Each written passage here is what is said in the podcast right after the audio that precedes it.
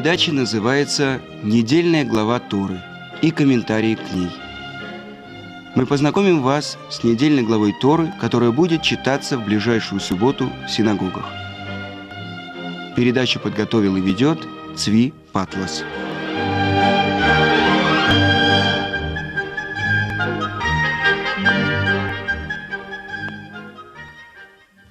Итак, сегодня мы будем изучать последнюю главу Пятикнижия, последнюю главу Торы Зот Абраха.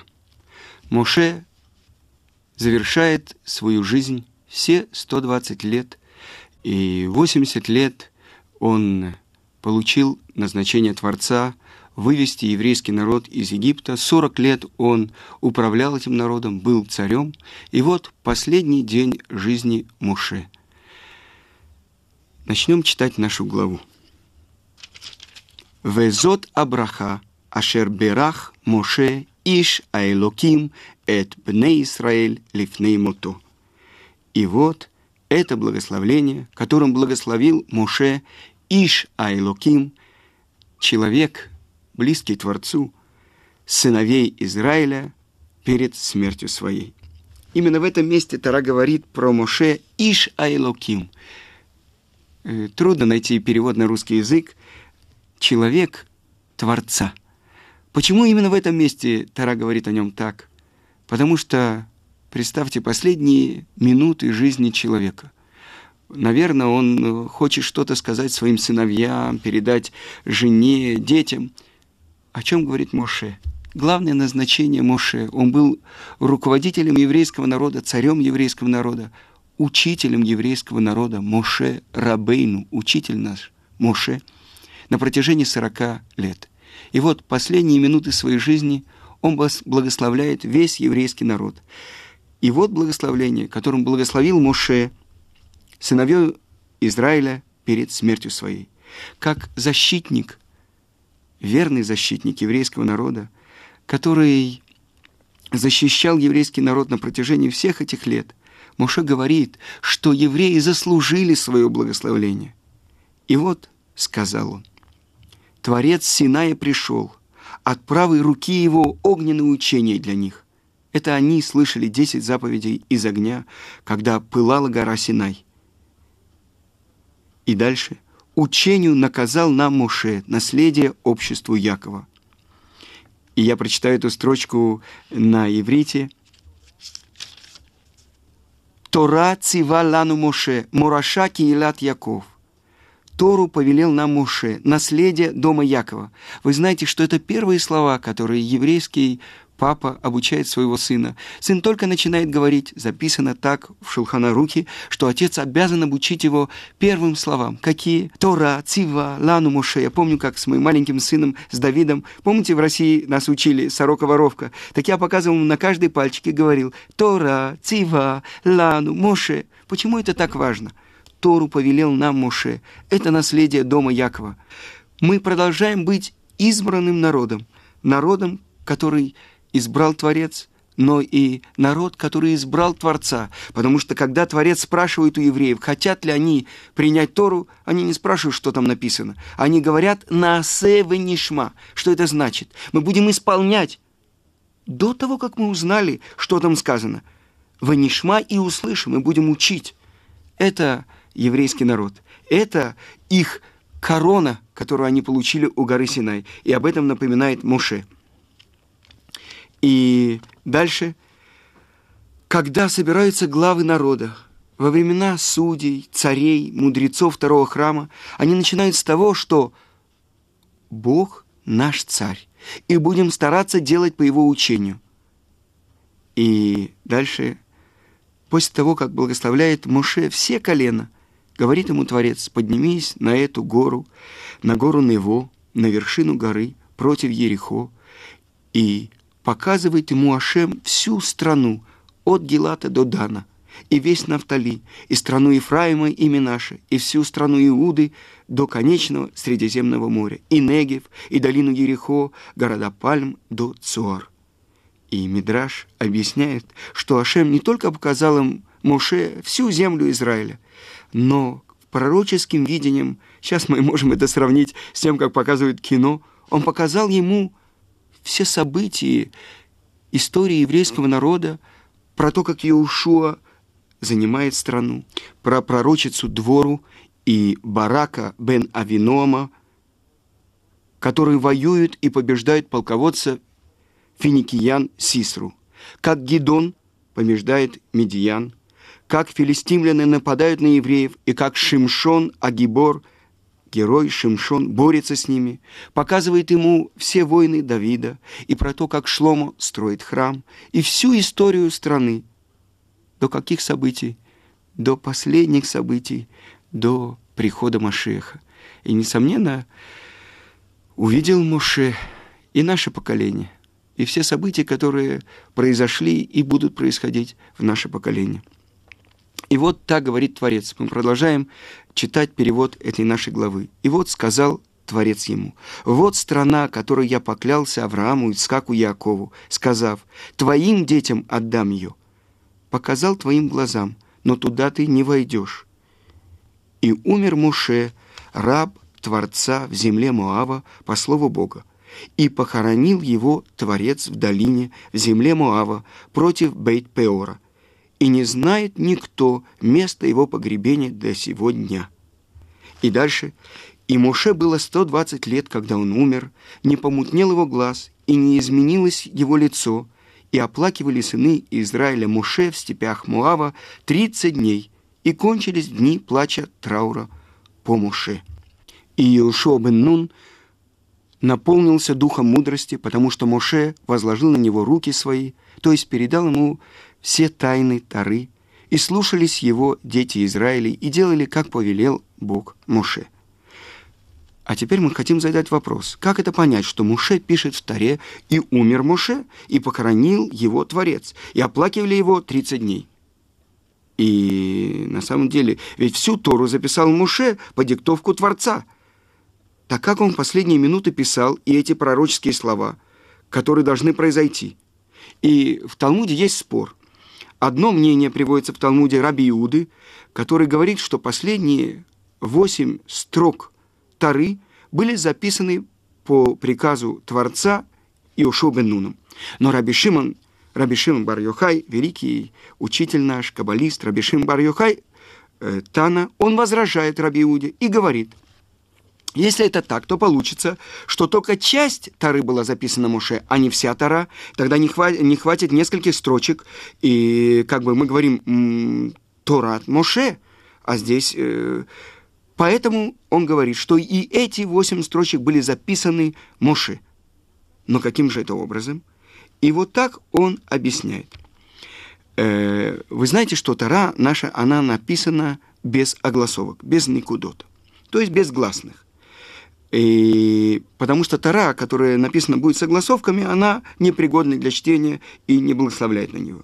Но обратите внимание, глагольные формы будущего и прошедшего времени в иврите разли, различаются они именно гласными. Например, «ваямат» и «умер», «ваямот» и «умрет», «ваигбор» и «похоронил», «ва», «ваигбор» и «похоронит», «ваивку» и оплакивали, воевку и оплачет. Вы видите разницу между прошедшим и будущим временем.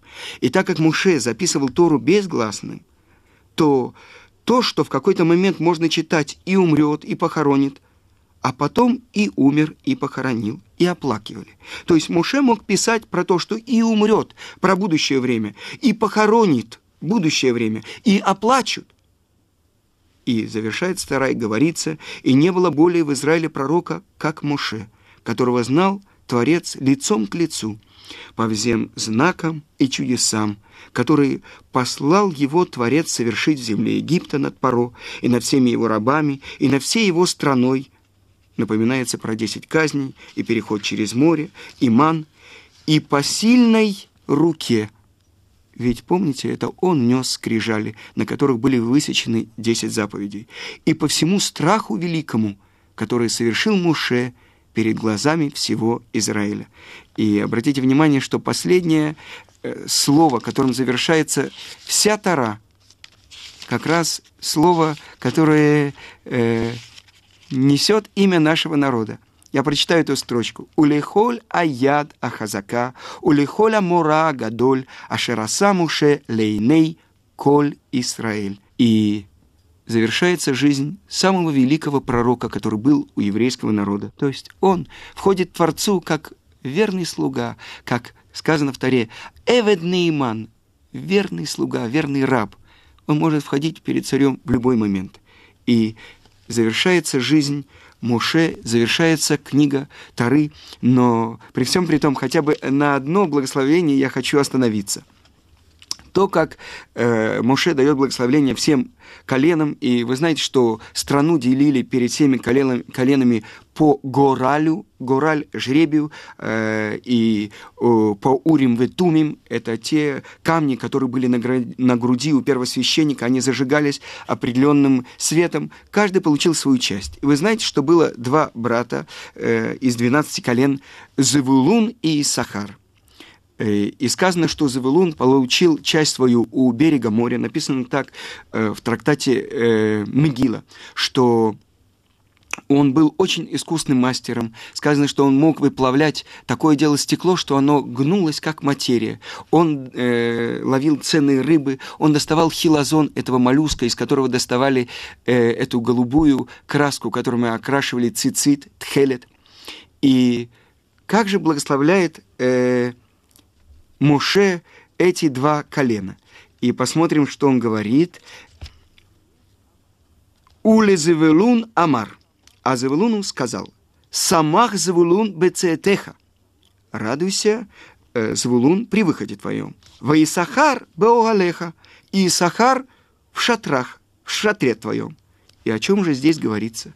Оказывается, что эти два брата, Зевулун и Исахар – они заключили договор. И так говорит Завулун и Сахару. «Брат мой, у меня мало времени, чтобы учить Тору.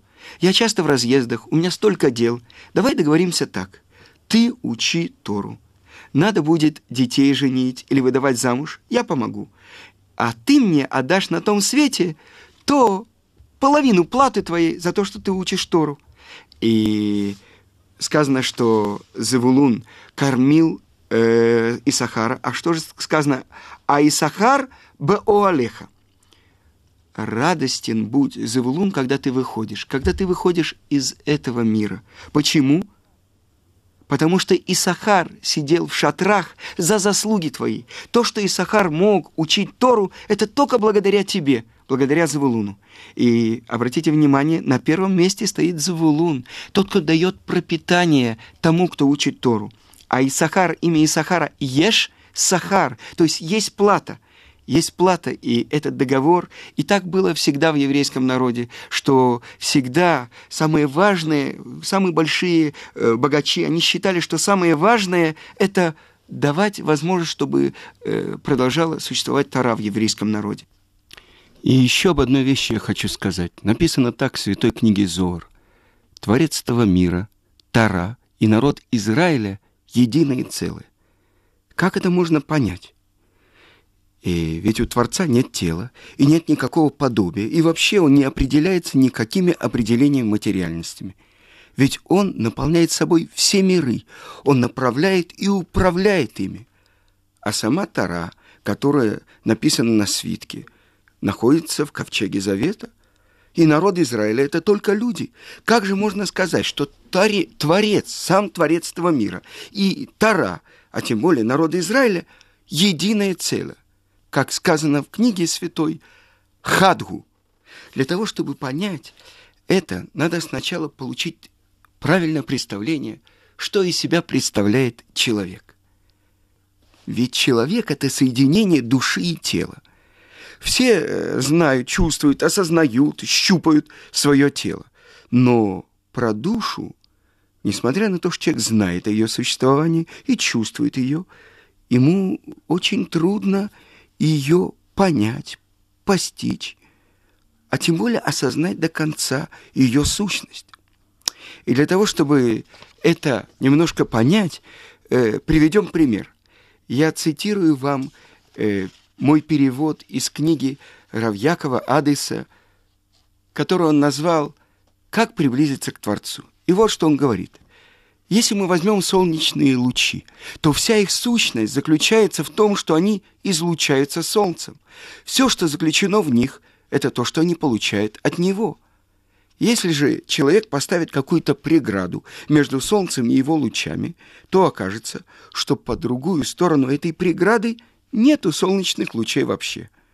Подобно этому душа еврея она излучается Творцом, направлена от Творца, и вся ее сущность – это только то, что она получает от Него.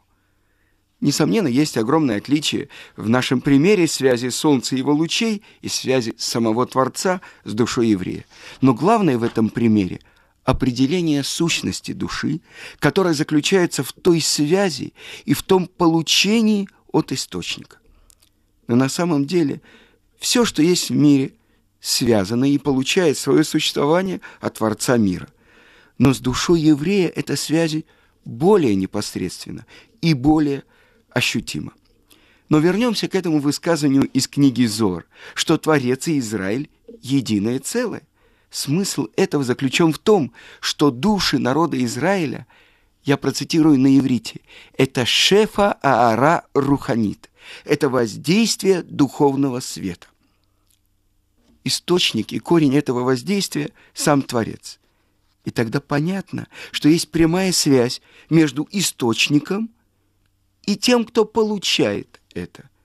Источником воздействия и тем духовным светом, который им направляется. То есть между Творцом и душами народа Израиля. А для того, чтобы понять, что такое Тара, как она является единым целым с Творцом и Израилем, нужно сделать одно маленькое предисловие. И так написано во многих еврейских источниках и конкретно в трактате Санедрин, 99 лист. «Нефешамаль амала ло». Так написано в Мишне. Что это значит? Душа, которая трудится, трудится для нее. Почему дважды говорится «трудится»? Человек трудится в одном месте, то есть старается понять Тору в одном месте, а Тора трудится для него в другом. И так объясняет Раши. Если человек прикладывает усилия, чтобы понять Тору, тогда сама Тора просит перед Творцом дать этому человеку понимание в Торе. И из этого понятно, что Тора – это не только то, что написано в свитке, которые находятся в нашем мире, но и та духовная реальность, которая находится в высших мирах которая может обращаться с просьбами к Творцу. И из этого становится понятно, что Тара является единым целым и с Творцом, и с народом Израиля. И так установила мудрость Творца порядок всего творения, что это воздействие, которое получают от Творца души Израиля, проходит именно через духовную реальность, которая называется Тара. Ведь Тара – это тоже вид духовного излучения от Творца. Так объясняет величайший каббалист Раби Моше Хаим Люцата в своей книге «Адир Бамарон». И в этом заключена еще одна вещь. Самое глубокое внутреннее влечение, заключенное в душе еврея, это укрепить связь с корнем, со своим источником, чтобы получить еще большее воздействие. И путь заслужить это – это только через увеличение в постижении Торы и в ее исполнении. И через это он получает больший свет в свою душу через свет, который Творец направляет через Тору. И вот, и когда человек обдумает все это, в нем, несомненно, несомненно, пробудется великое желание к изучению Торы и всему тому, что связано с исполнением воли Творца. Ведь через это он связывается, его душа связывается со своим корнем. И на самом деле это самое глубокое желание еврея. И оно выше всех других желаний, связанных с этим миром. И так написано в первой главе нашего учителя Рамхаля Месилат Ишарим. Так как душа, она посланница с неба, поэтому ее наслаждение связано только с излучением света Творца. И еще об одной вещи говорит Равьяков Адес в своей книге. В каждом еврее есть глубокое внутреннее желание приблизиться к Творцу. Есть люди, которые ощущают это желание очень часто, а есть такие, у которых это желание пробуждается иногда. И так рассказали наши мудрецы в Мидраш Раба в конце главы Толдот. В час разрушения первого храма захотели наши враги, чтобы первым, кто туда войдет, чтобы украсть, был еврей. И такой еврей нашелся. Его звали Йосеф Мещиса. Он вошел в храм и вынес оттуда золотой семисвешник. Попросили его захватчики войти туда еще раз, чтобы взять для себя лично другой предмет из утвари храма. Но не согласился Йосиф и ответил им, «Достаточно того, что я прогневил моего Творца один раз пробовали соблазнить его деньгами, предлагали большие должности, наконец запугивали его, но на все он отвечал резким отказом. И тогда враги подвергли его мучительной казни. Они пилили его пилой. И в час мучения кричал он во весь голос, но не от боли. Крик его был связан с глубоким раскаянием. «Ой мне, Ой мне, что я прогневил своего Творца, ой мне. А если мы зададим себе вопрос, откуда взял силы этот еврей, чтобы за одно мгновение перевернуть всю свою жизнь? Ведь незадолго до этого он согласился войти в храм, чтобы грабить. Грабить что? Святыню еврейского народа. Особенно ужасно это выглядело еще и потому, что то был час беды для евреев – час разрушения храма, час, когда многие были убиты, многие отправлены в изгнание, многие покалечены, час голода, жажды и страданий. И в этот момент совершить предательство и войти в храм, чтобы грабить, а через несколько мгновений все перевернуть и подняться на самый высокий уровень и быть убитым, освящая имя Творца. Откуда эта сила. В час смерти кричать о раскаянии, о том, что он гневил Творца. И ответ на это заключается в том, что в каждом еврее заключена его святая душа, единственное желание которой изо всех сил исполнять волю Творца. Есть множество слоев, можно сказать, напластований в душе еврея. И бывает так, что у него возникают желания противо, противоположной воле Творца. И они часто руководят его поступками. И он часто попадает под влияние окружающих.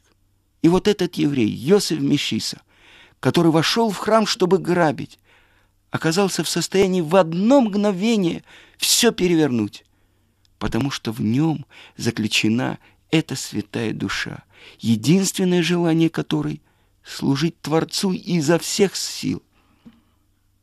Итак,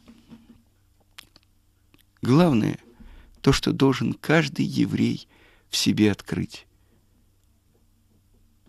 Та его святая душа, чтобы она управляла его поступками, и чтобы он постоянно мог идти по пути служения Творцу. И вот открывает Равьяков два главных пути. Первый, чтобы человек познал – те огромные силы, которые заключены внутри него, благодаря которым он может достичь высших ступеней служения Творцу. И второй путь – через то, что человек открывает, насколько велики и значимы перед Творцом его действия, речи, мысли и даже просто желания. И так написано у Рамбама, что каждый человек может быть праведником, как Моше Рабейну. Я – могу быть праведником, как самый большой пророк, который был и будет в еврейском народе? Да, это закон, который приводит Рамбам. Благодаря чему? Благодаря тому, что человек пробивается к этому главному желанию в своем сердце – служить Творцу, связаться с корнем, ощущать близость к Творцу. И на этом завершается вся Тара – смертью самого большого пророка Моше Рабейну, который выполнил свое назначение и благодаря которому мы получили Тору. В нашем материальном мире получили то, что Творец дал нам, благодаря чему мы можем приблизиться к Нему. На этом я завершаю изучение годового цикла недельных глав. Мазальтов поздравляю всех тех, кто участвовал с нами в этом изучении. Шаббат шалом!